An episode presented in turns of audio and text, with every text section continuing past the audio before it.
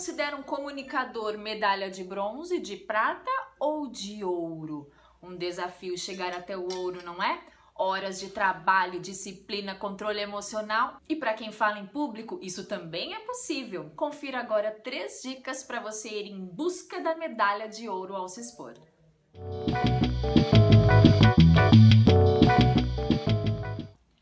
E a primeira dica é: seja autêntico autêntico. Querer transparecer uma pessoa que você não é só vai dar uma impressão de estar imitando alguém que eu conheço por aí. Quais são os seus pontos fortes na comunicação? Use esses pontos em seu favor.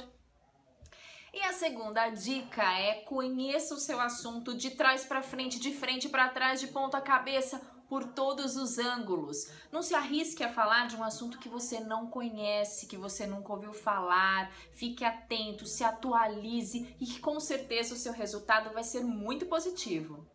E por último, treine, treine, treine. Não tem outro jeito. Comunicação é uma habilidade. E habilidade a gente treina, a gente desenvolve ao longo das experiências, ao longo dos exercícios. Então não hesite. Tenha uma apresentação legal, um PowerPoint bonito, clean, uma roupa impecável, mas isso de nada adianta se você não souber muito bem a sua apresentação.